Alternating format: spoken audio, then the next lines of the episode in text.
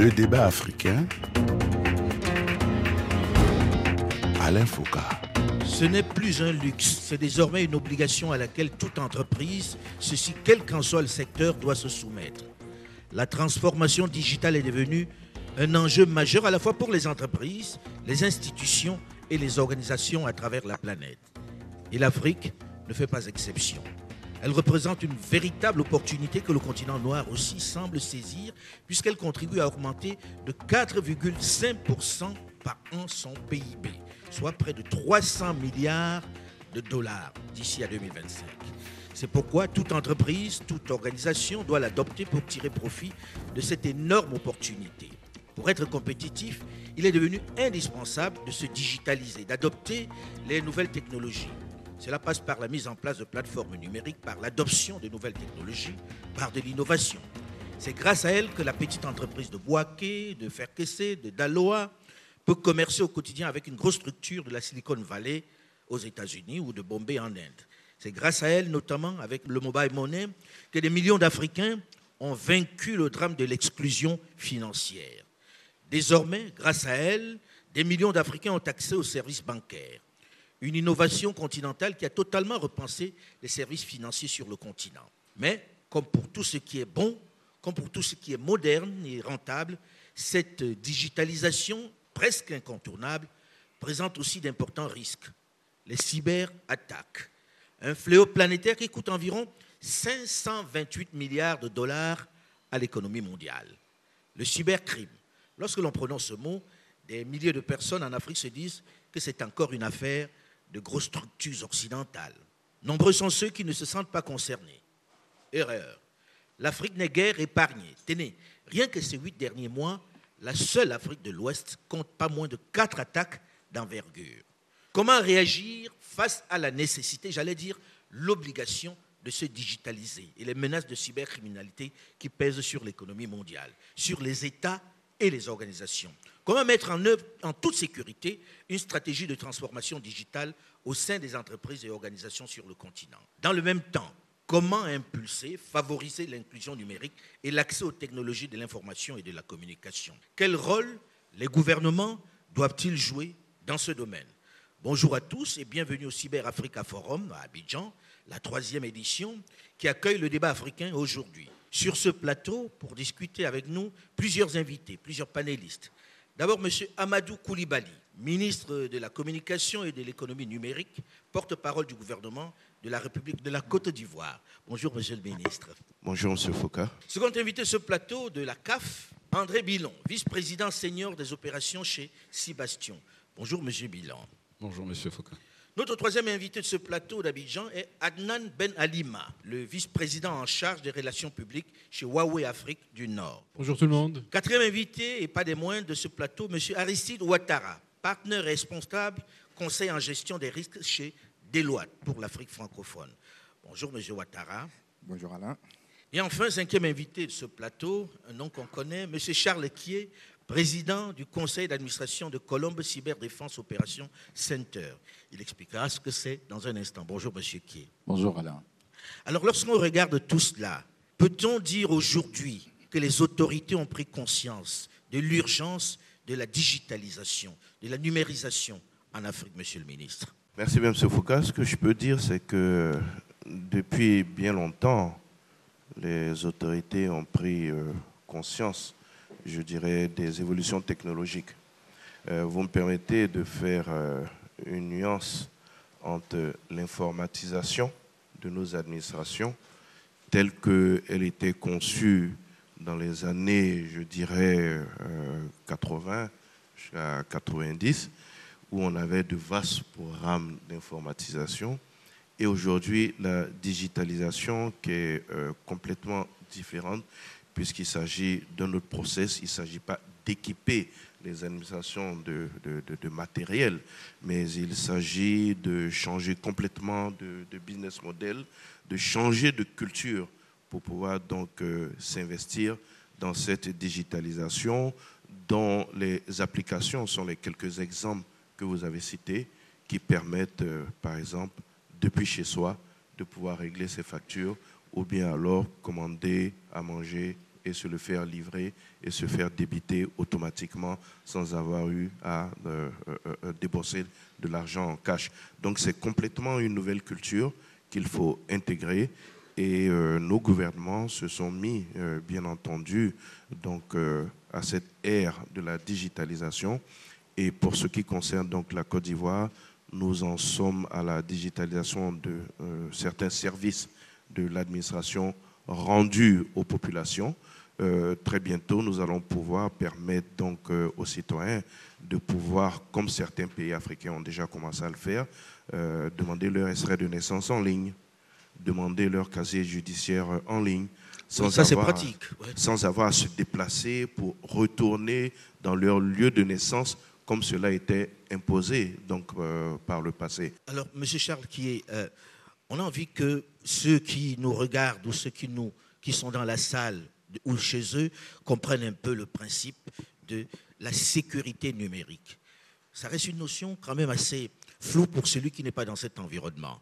C'est quoi la sécurité numérique? Je pense que pour euh, bien comprendre l'ampleur de la, de la problématique, c'est important de, bien apprécier euh, le niveau de pénétration, je dirais, de la digitalisation et de la numérisation en Afrique je pense qu'on n'en prend pas souvent euh, la mesure, mais euh, il y a aujourd'hui plus de 600 millions d'Africains qui utilisent Internet. Il y a aujourd'hui plus de 250 millions d'Africains qui sont actifs sur les réseaux sociaux tous les jours.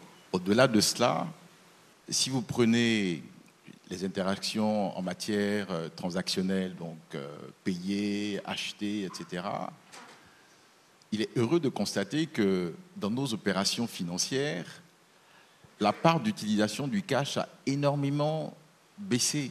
Aujourd'hui, elle est aux alentours de 33%.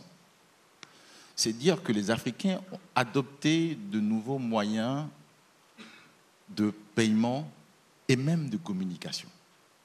Plus de 60% de nos transactions aujourd'hui se font soit par carte, soit par des différentes plateformes. Donc, à partir du moment où on est sur des plateformes Internet, informatique, digitales, on ne peut pas ne pas courir le risque à un moment donné de se faire attaquer.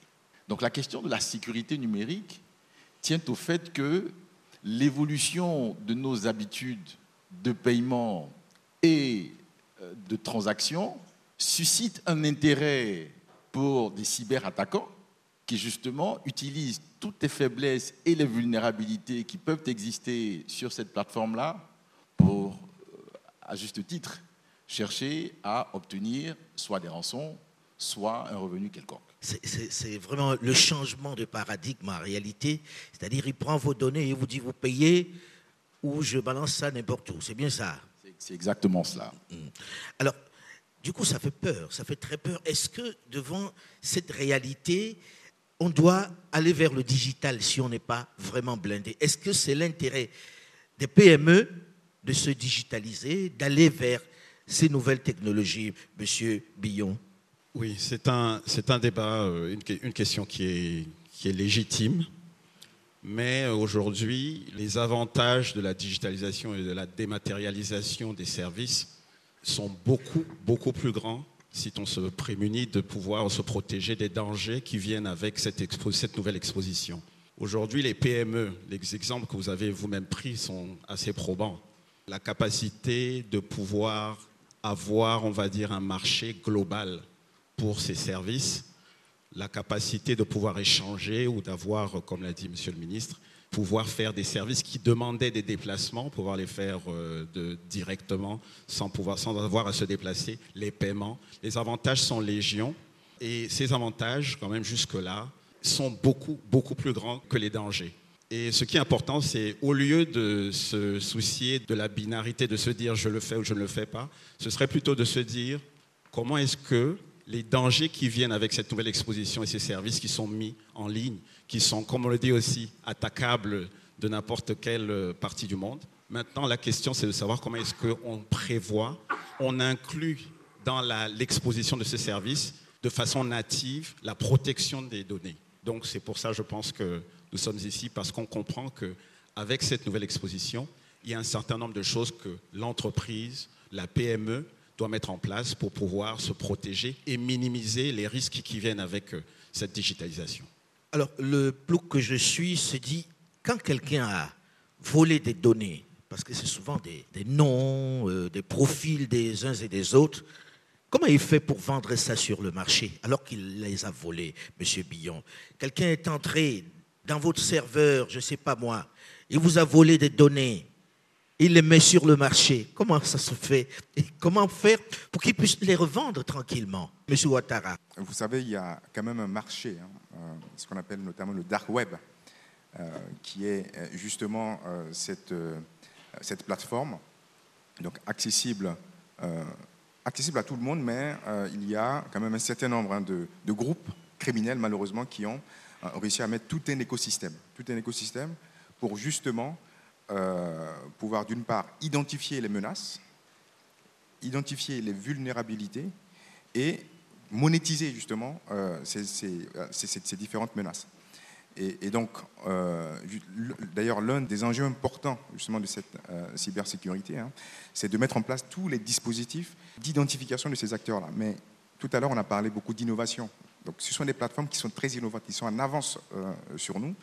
Et donc, elles arrivent à mettre en place des mécanismes où on ne peut pas tracer, on ne peut pas tracer justement tout ce processus de vente qu'il y a sur ce marché, hein, qu'on appelle le dark web, et qui font que finalement, on, on- Sur lesquels personne n'a mo- moyen d'agir. C'est-à-dire les États ne peuvent même pas. Exactement. Et il y a un lien très étroit entre cette problématique de cybersécurité et une autre notion euh, qui mériterait aussi l'attention, c'est la cybercriminalité, le financial crime. Et c'est deux phénomènes qui sont extrêmement liés. Et d'ailleurs, on a vu que suite au Covid, donc, il y a une accélération de cybercriminalité et à travers toutes les menaces qui sont arrivées avec la digitalisation, l'utilisation du télétravail, on a vu quelque part que euh, les cybercriminels aussi ont profité. Donc il y a une connexion très très importante entre la cybercriminalité et la criminalité financière avec toutes ces plateformes un peu euh, euh, dans le dark web. Il n'y a rien à faire contre ça. C'est-à-dire ils Non, seront malheureusement- toujours dans le dark, dans le noir et ils vont agir en toute impunité. C'est comme si je- on, vous, on vous demandait de contrôler complètement Internet. C'est Mm. impossible. La solution n'est pas de, de combattre le dark web. La solution, c'est plutôt d'être capable justement d'éviter que les... Qu'il entre chez vous. Exactement, tout à fait. Alors, C'est la solution.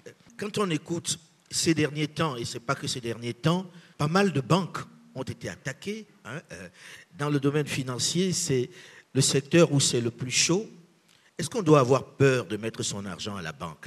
Non, je vais vous répondre tout simplement. Eh ben, il va avoir moins de risques de déposer son argent à la banque que le garder chez soi. Le risque de le garder chez vous, il est plus important que le garder chez la banque. Donc ça, c'est dans l'absolu. Mais en même temps, pour euh, revenir au sujet, les banques, leurs systèmes informatiques, ils sont euh, bien protégés. Il y a des solutions qui s'adressent à des problèmes de cybersécurité.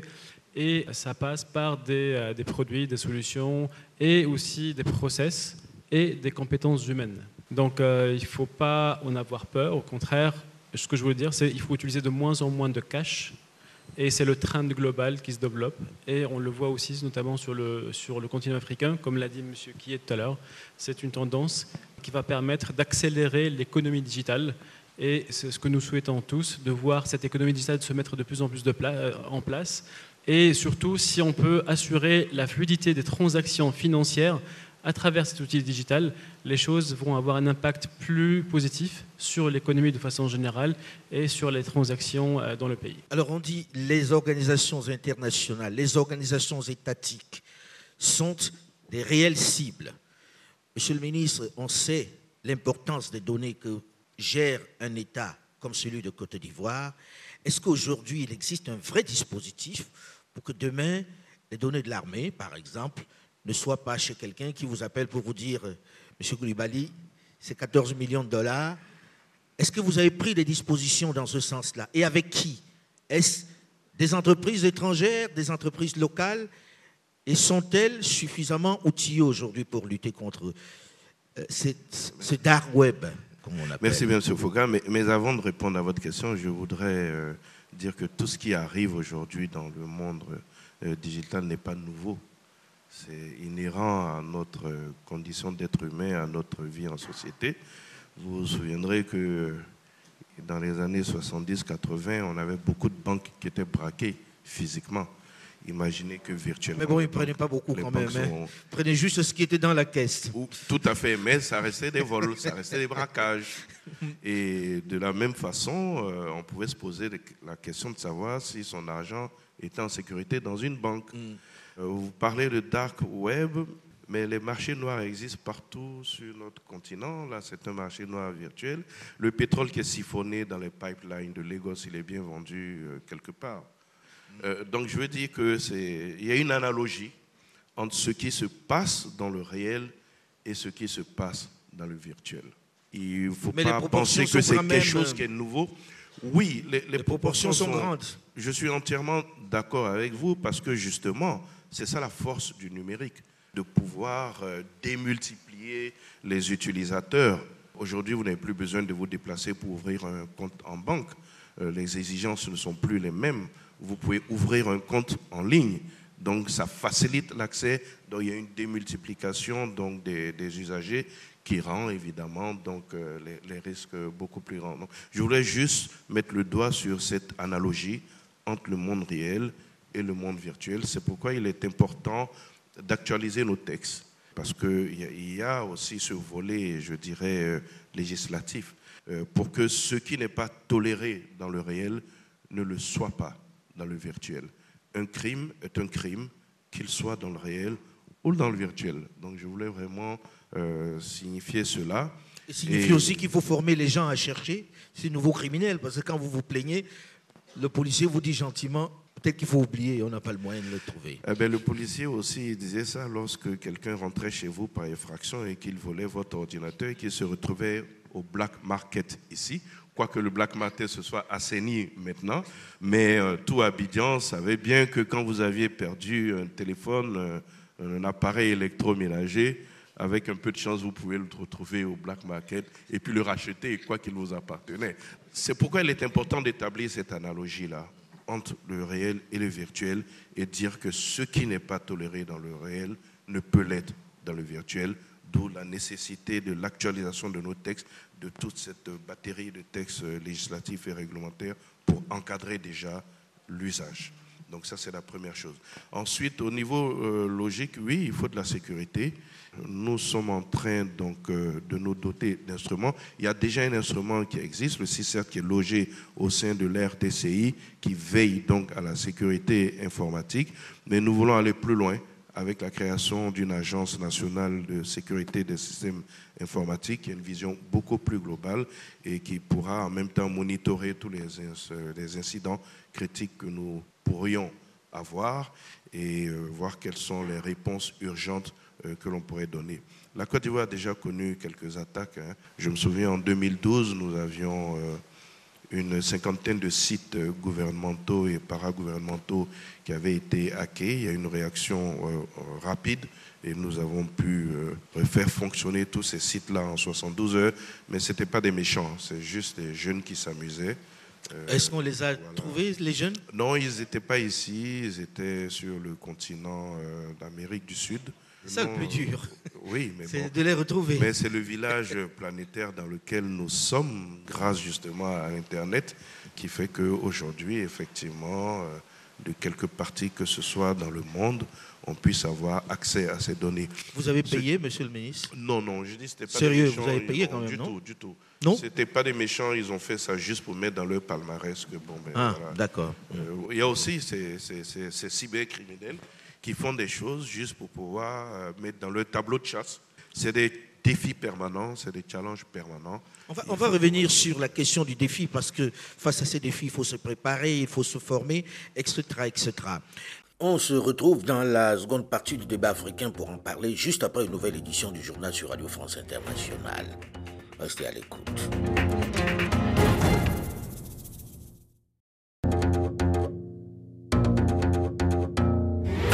Le débat africain. Alain Foucault.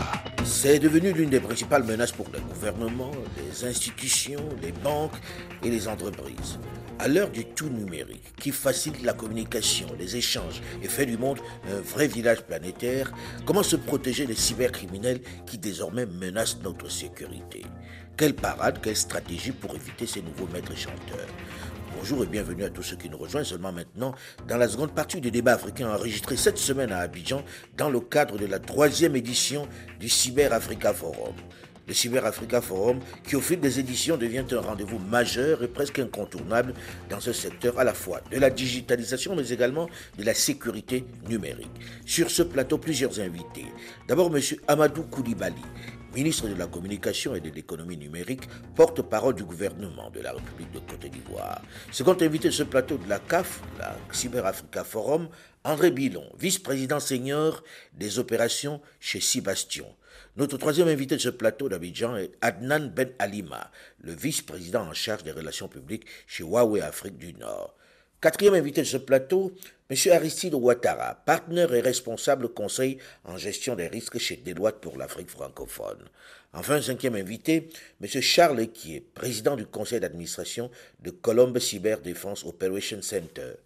Là, sur ce plateau, j'ai plusieurs personnalités qui sont dans le monde de la finance. Quels conseils donner aux chefs d'entreprise qui se mettent au numérique, Charles Kier Quelle stratégie pour se protéger contre la menace des cybercriminels Alors peut-être avant de, répondre spécifiquement à cette question, il faut peut-être revenir à la, base. On parle de digitalisation, mais je ne suis pas sûr que dans la salle, on ait tous la même définition de ce qu'est la digitalisation. Parce que c'est vrai, pour beaucoup, c'est tous ces gadgets qu'on peut avoir, vous savez, les apps, etc. Mais en réalité, ce n'est pas ça. Quand on parle de digitalisation, c'est d'abord la valeur qu'on peut extraire de l'utilisation de la donnée. Et c'est ça qui change fondamentalement. Parce qu'aujourd'hui, la donnée a une valeur marchande. Elle est une source de création de richesse. C'est d'ailleurs la raison pour laquelle aujourd'hui, des investisseurs mettent beaucoup d'argent dans la tech. Donc, je tenais à faire cette précision pour que, de la même façon qu'on parle du dark web, on parle du côté positif aussi de l'évolution en matière de digitalisation. Donc ça, c'est le côté positif des choses. Le côté négatif des choses, par contre, c'est que, effectivement, comme dans toute situation de crime, il faut trouver le cadre réglementaire pour permettre de contrer ce crime. Alors là, on peut se parler, franchement, on est, on est entre Africains, il faut regarder les choses. En 2014, l'Union africaine a sorti fait adopter la Convention de Malabo, qui est connue pour être la Convention sur la cybersécurité et sur la protection des données personnelles, à caractère personnel. 54 pays africains. Aujourd'hui, on va dire, il y en a peut-être une vingtaine qui ont soit signé ou ratifié cette convention. Que dit la convention? Non, en, gros, la convention fixe un peu les termes suivant lesquels, bon, déjà, ils définissent, je dirais, donc les données euh, à caractère personnel, ils définissent les modalités suivant lesquelles ces données-là doivent être protégées, ils définissent même le cadre des sanctions qui peuvent être appliquées en la matière. Et créent surtout un cadre pour que, à l'échelle de l'Afrique, il y ait une facilité dans la répression ou même dans les sanctions liées, parce que la, cybercriminalité étant transfrontalière, vous ne pouvez pas essayer de vous protéger tout seul. Donc il faut faire en sorte que le cadre soit suffisamment ouvert pour que un cybercriminel ne puisse pas aller se cacher dans un pays quand il a commis un crime ailleurs. Donc on aurait espéré qu'à l'échelle de l'Afrique, justement, tous les pays se dotent de cette convention-là. Ça ne veut pas dire qu'il n'y a pas de loi sur la protection des données personnelles. Parce que ce qui est positif, c'est qu'il y a quand même presque 66% des pays en Afrique qui ont des lois. Le problème, c'est ces lois-là, quand elles existent, elles ne sont pas toujours mises en œuvre, donc elles ne protègent pas suffisamment. Et de l'autre côté, le cadre qui était censé les protéger n'est pas non plus effectif. Donc, quand je suis une PME, comme vous dites, et pour répondre spécifiquement à votre question, quand je suis une PME et que je me digitalise, je cours le risque, si demain j'ai un problème, de ne pas avoir la protection suffisante pour pouvoir préserver mes droits. Même quand un certain nombre d'instruments existent qui permettent de temps en temps de les récupérer. Le, monsieur le ministre parlait de, 50% euh, de, réussite euh, sur un certain nombre de, sujets de cette nature-là, mais, mais ce n'est pas suffisant, même si c'est une progression importante. J'ai envie de poser la question, la même question à M. Ouattara. Quel conseil donner à quelqu'un qui ainsi se lance et qui, la peur au ventre, se dit je risque d'être attaqué par des cybercriminels. Alors, moi, je vais proposer deux solutions, deux recommandations importantes. La première, c'est, vous avez dit, quand on veut se lancer dans une euh, activité qui est digitalisée, on s'expose forcément, et donc il faut anticiper cela. Vous savez qu'il il coûte dix fois plus cher en fait, de résoudre un incident de cybersécurité en aval qu'en amont. Il faut investir, sur la cybersécurité au départ. et ça se matérialise par ce qu'on appelle la stratégie cybersécurité. D'ailleurs, les États ont leur stratégie nationale de cybersécurité, quand elles veulent insuffler justement cette digitalisation, elles se posent les questions. Elles essaient de se poser les questions. Justement, c'est pour éviter ce ratio de 1 fois 10. C'est-à-dire qu'il ne faudrait pas qu'elles se lancent, par exemple, dans le paiement en ligne des impôts et se retrouver dans une situation où elles vont, il, y a eu il y a eu une faille informatique et ça va coûter 10 fois plus cher. Donc le premier conseil, c'est vraiment s'équiper d'une vraie stratégie cybersécurité. Ce n'est pas très cher. C'est déjà dans, en termes de gouvernance, mais il y a aussi des outils, hein, des outils qui peuvent très très rapidement, des outils d'aide à la décision qui nous permettent de nous dire, voilà, on se lance dans une activité de paiement digitalisée, quels sont les risques, et donc on intègre en amont. Donc ça, c'est le premier conseil. Le deuxième, c'est qu'il ne faut pas hésiter à recourir à l'externalisation, parce que c'est une menace qui est mondiale, avec des solutions qui sont spécifiques locales. Et donc, il ne faut pas hésiter à externaliser. Et ça coûte très très cher d'avoir des instruments, des outils, permanence mise à jour par rapport aux menaces et par rapport aux technologies.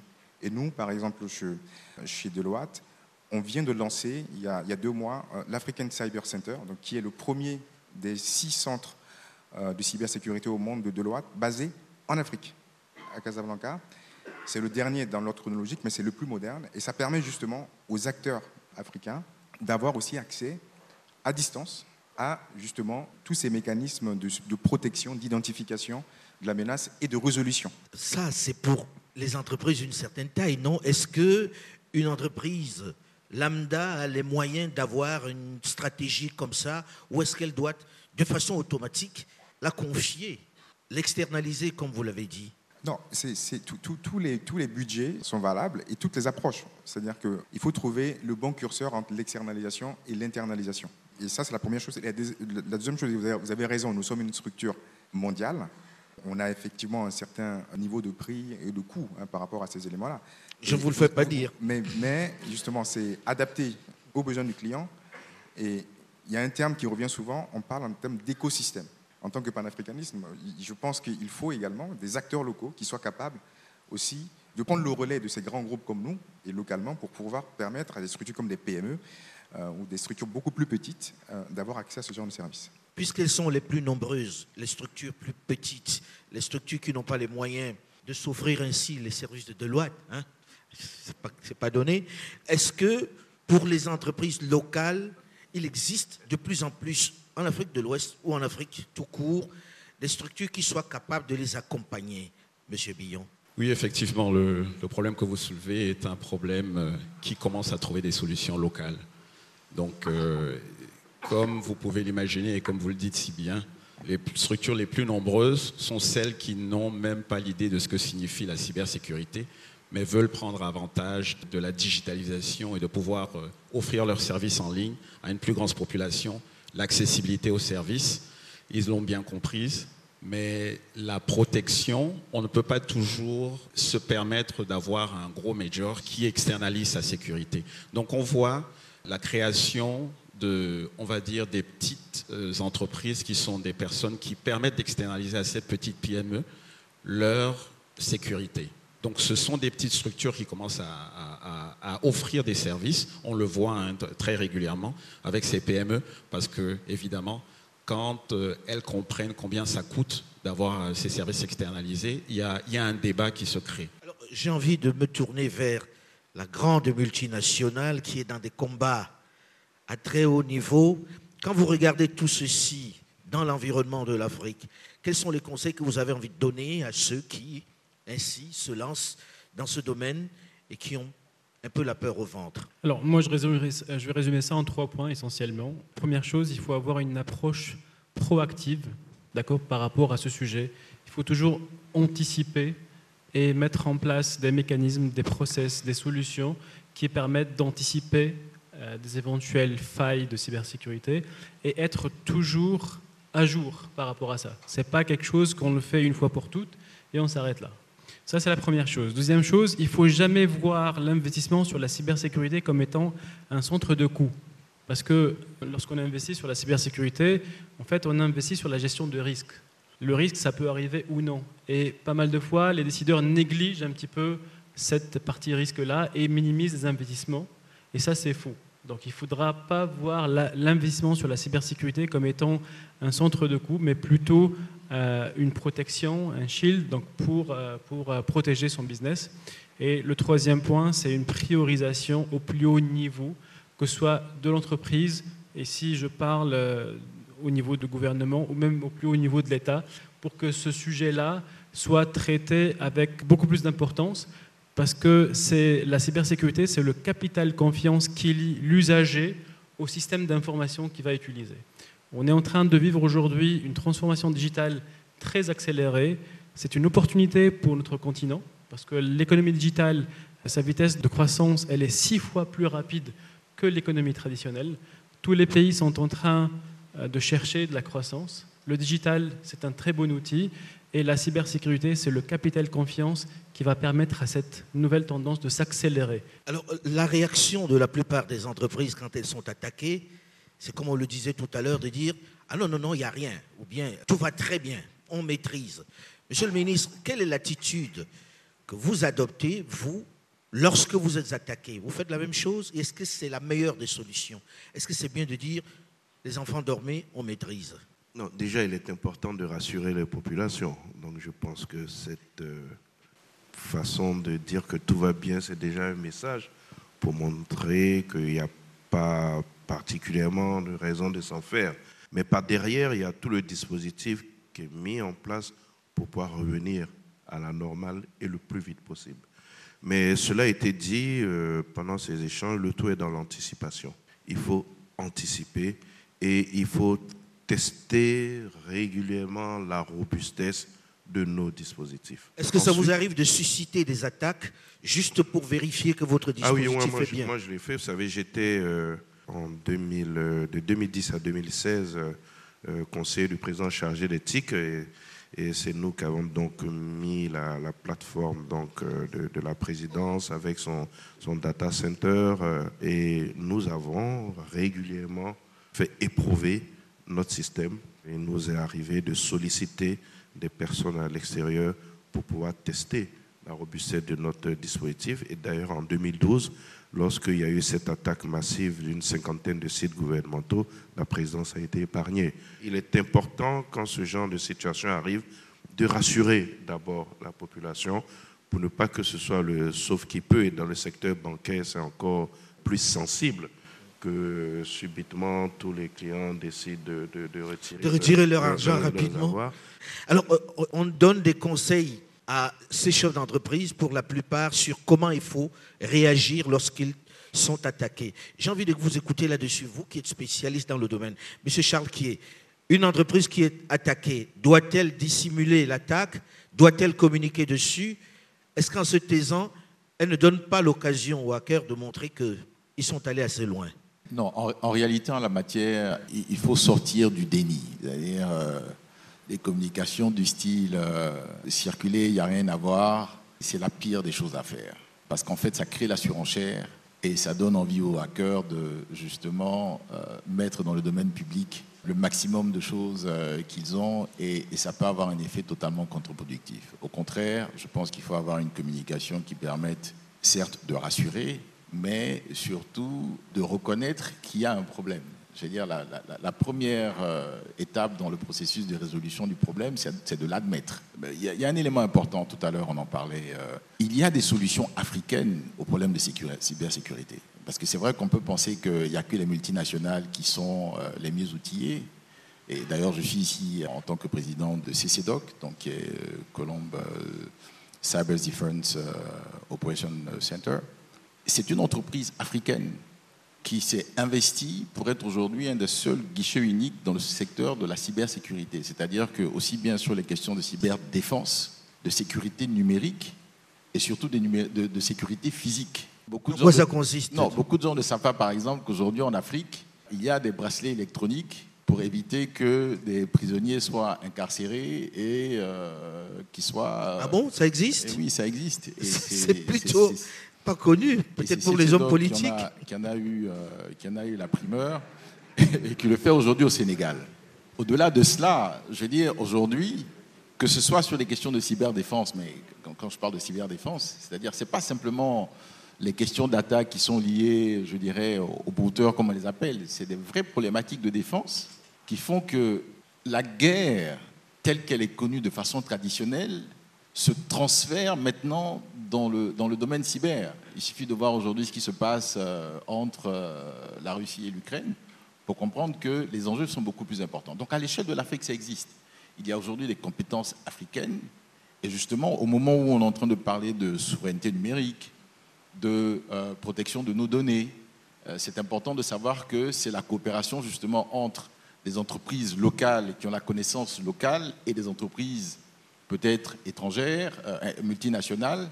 C'est ce maillage-là qui va permettre de régler les problématiques. Est-ce que très concrètement, et là je pose la question à M. Ouattara, est-ce qu'aujourd'hui, sur le continent, il existe un nombre important de jeunes que l'on forme à cette cybersécurité? Alors, l'Africa Cyber Center, c'est une solution africaine, puisqu'elle est portée par des Africains. Hmm. On utilise effectivement le grand réseau hein, de, de, de Deloitte. Vous savez que la cybersécurité, c'est une menace mondiale, mais avec des solutions locales. Donc, elle est mondiale. Donc, le fait d'avoir un réseau international comme, comme Deloitte, on a six grands delivery centers cyber qui sont connectés les uns entre les autres. Par exemple, notre delivery center qui est en Inde, qui découvre une menace cybersécurité, elle sera automatiquement identifiée en Afrique. En revanche, je suis d'accord avec euh, euh, mes camarades, il faut une solution africaine, adaptée.